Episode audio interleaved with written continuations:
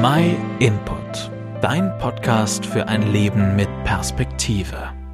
Kannst du dich noch daran erinnern, wie man in der Schule den Mittelpunkt von einem Kreis ermitteln musste? Kreis malen, Durchmesser ausmessen, Zirkel auf die Hälfte den Radius einstellen. Keine Sorge, das soll jetzt kein mathematisches Tutorial werden.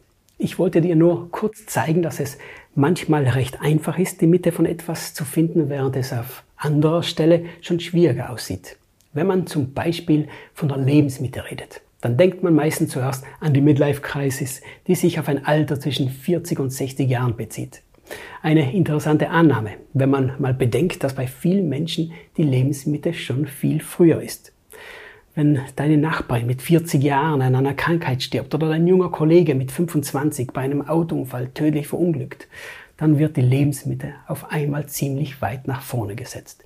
Die Mitte könnte hier im Prinzip überall sein, je nachdem, wie lang eben das Leben ist.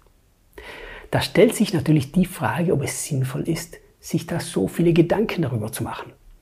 Ich denke, viel wichtiger als zu wissen, wann die Lebensmitte ist, ist zu wissen, was der Lebensmittelpunkt ist. Wenn man sich in unserer Gesellschaft mal umschaut, dann scheint es am wichtigsten zu sein, dass ich mich um mich selbst drehe. Wichtig ist, wie es mir geht und wie ich mich fühle. Dreht sich dein ganzes Leben nur um dich selbst, um deine Arbeit, um deinen Spaß im Leben, um deine Finanzen, vielleicht noch um deine Kinder. Und das war alles, was dich ausgemacht hat? Ich will überhaupt nicht sagen, dass das nicht wichtig wäre.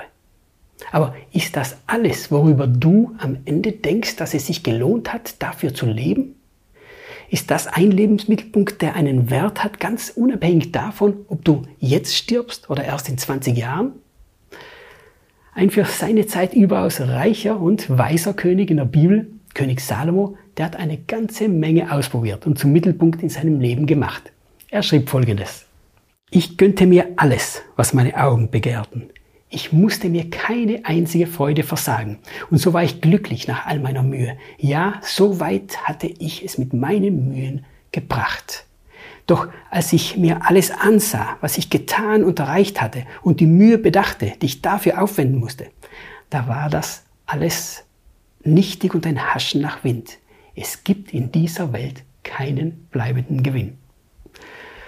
Ein ziemlich deprimierender Gedanke, wenn man am Ende feststellt, dass alles, wofür man gelebt hat, wertlos war.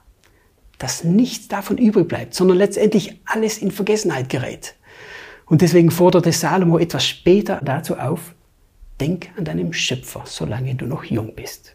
Also erinnere dich an den, der dich gemacht hat und dein Leben in seinen Händen hält.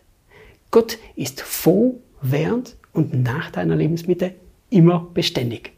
Er unterliegt keiner irdischen Zeitangabe und damit steht er auch über allen Problemen, egal in welcher Lebensphase.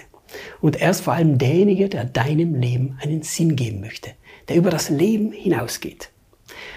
Ich wünsche dir einfach, dass Gott auch dein Lebensmittelpunkt wird.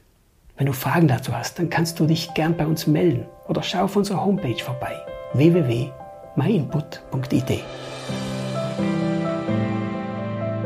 Vielen Dank, dass du den My Input Podcast gehört hast. Wenn du mehr wissen willst, geh auf unsere Website myinput.it oder folge uns auf YouTube, Facebook und Instagram.